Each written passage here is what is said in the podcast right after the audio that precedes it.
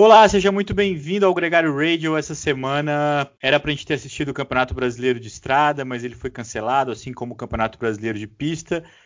Mas a gente vai falar aqui sobre o Letap, sobre as contratações, o Cavendish arrumou um emprego, sobre o Velodor que premiou e confirmou o prêmio ao Primus Roglic de melhor ciclista da temporada e muito mais, Nicolas Sessler. Muito bem-vindo ao Gregário Cycling.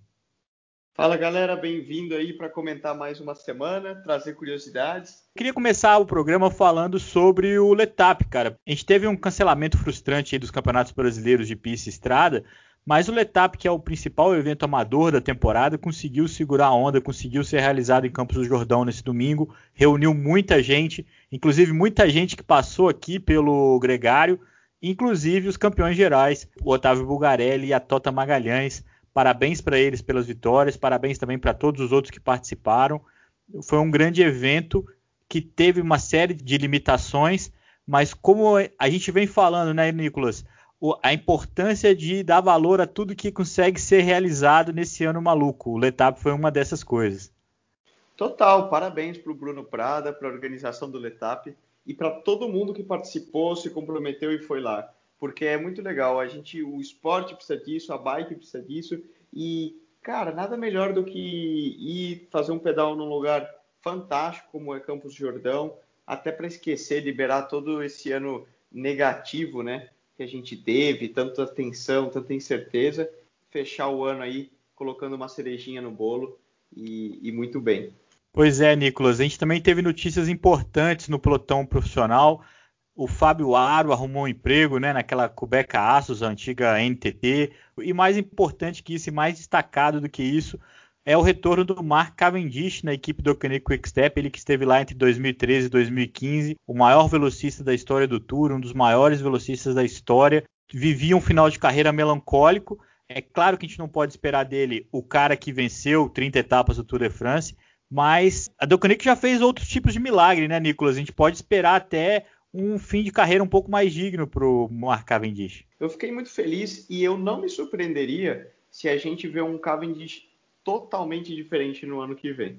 E aí eu vou te explicar o porquê. Não tem nada a ver com preparação, não tem nada a ver com treinamento, mas tem a ver com cabeça, com mental. É, recentemente eu escutei um podcast muito legal do, dos nossos amigos no Velo News, em inglês, para quem quiser pode buscar, é, tá lá onde o Cavendish se abria muito na parte do tema da depressão, da motivação e da importância que o ambiente correto e o bom entorno faz num atleta, né?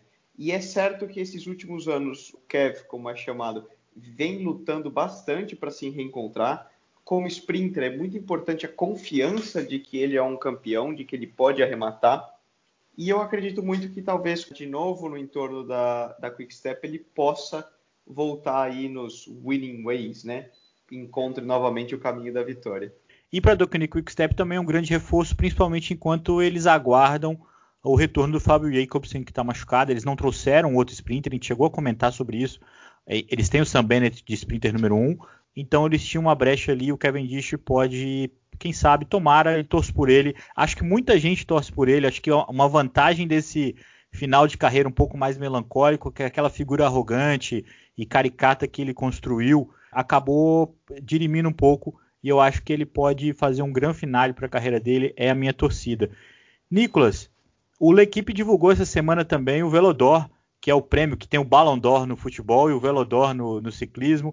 E a vitória, como não podia deixar de ser, coube ao Primus Roglic. Ele foi o grande campeão, o Tadej Pogacar ficou em segundo e o Wout van Aert ficou em terceiro. O Juliano Alaphilippe em quarto. Esses quatro ciclistas foram destacados os maiores da temporada, acho que isso é claro de entender.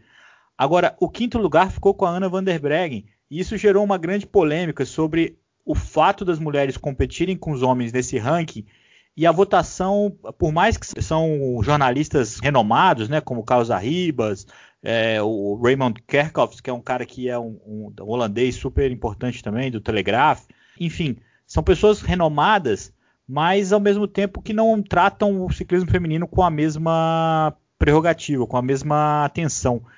Já passou da hora de ter esse ranking separado, né, cara? Eu não acho que a Van der Breggen deveria ganhar esse prêmio em relação ao Primus Roglic, não. Tentando fazer uma avaliação idônea da temporada, eu acho que o Roglic foi maior do que a Ana van der Breggen. Mas tá na hora, né, cara, de separar esses dois prêmios.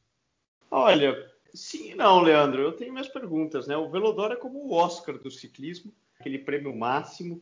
E se você for olhar, por exemplo, para como ele é feito no, em Hollywood, você tem o eleito melhor filme do ano, onde concorrem N tipos de, eh, de filmes, né? Desde ficções a dramas, ação e, e tudo mais, documentários. Claro que depois você pode ter subcategorias, mas eu acho certo, eu acho que as mulheres têm que concorrer ao prêmio máximo, assim como os, como os homens. É, não tem que haver uma separação, elas são tão boas como, como os homens, e, e se não, melhor. Agora, então não fica no muro. A posição da Ana Van Breggen na temporada está correta? Você deixaria ela em quinto lugar? Porque ela foi campeã mundial de estrada contra relógio, campeã europeia, ex-campeã da Flash Wallon, campeã do Giro Rosa. É, se você for comparar, é um, é, um, é um repertório e tanto. Eu acho. Eu, honestamente, colocaria ela até na frente do Felipe. Teria colocado ela até, talvez até no pódio. Mas aí o, o, o, prêmio, justamente, ele não é uma pessoa que elege, né? É. Ele é, é uma votação e a gente chega nessa, nessa conclusão. Só para explicar quem está ouvindo, 18 pessoas, 18 jornalistas elegem os cinco principais nomes da temporada. Ao primeiro ganha 5 pontos, o segundo ganha 4, o terceiro ganha 3, 2, 1, e aí fecha. A pontuação dos 18 votantes gera esse ranking. O Primo Roglic fez 83 pontos, por exemplo, e a Ana Van der Breggen fez 22. Enfim, não quero estender esse assunto, eu só quero deixar registrado porque é um dilema, cara. É um dilema. Eu não acho que ela talvez brigaria com a La Felipe, não foi mais do que isso, porque os feitos são é, subjetivos enfim, tenho muitas dúvidas se eu não separaria essa classificação. Nicolas, mudando de assunto, nessa semana no Gregário Cycling trouxe o tema feito no Brasil. Um dos entrevistados é o Edu Rocha, da Caloi, e ele falou, ou admitiu, uma das primeiras vezes que eu ouço falar disso, sobre o caminho do Henrique Avancini no futuro poder correr na estrada. Isso me lembra também que o Primus Roglic, que é o velodor desse ano, veio do esqui. Essa questão do ciclista mudar de modalidade ou de transitar entre as modalidades é cada vez mais constante, né? É verdade. A gente vê cada vez mais atletas que migram de uma modalidade para outra e muitas vezes com sucesso, né? E muita gente pode se perguntar, o Primus Roglic, por exemplo, ele vem, vem do salto no esqui na neve e, e é um talento enorme, né?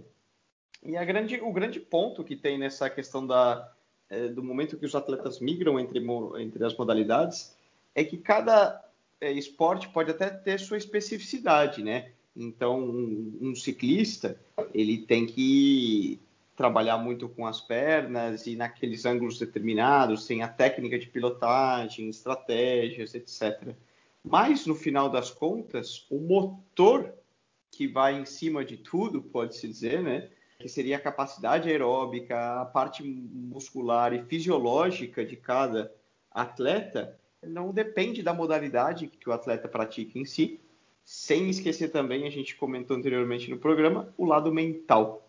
Muitas vezes os verdadeiros campeões, eles se diferenciam um dos outros, primeiro, por uma parte mental sensacional, a gente vê declarações de campeões de Fórmula 1, grandes jogadores de futebol. Você sempre vê pessoas com um lado mental diferenciado, e logo você tem, claro, o lado fisiológico, o lado da genética, em que eles são verdadeiros é, extraterrestres e tentam, tenham talvez aí uma certa vantagem é, genética frente aos outros que permitam que eles tenham essa pequena, esse pequeno diferencial somado a uma genética muito boa, a um, uma poder, um poder da mente fantástico.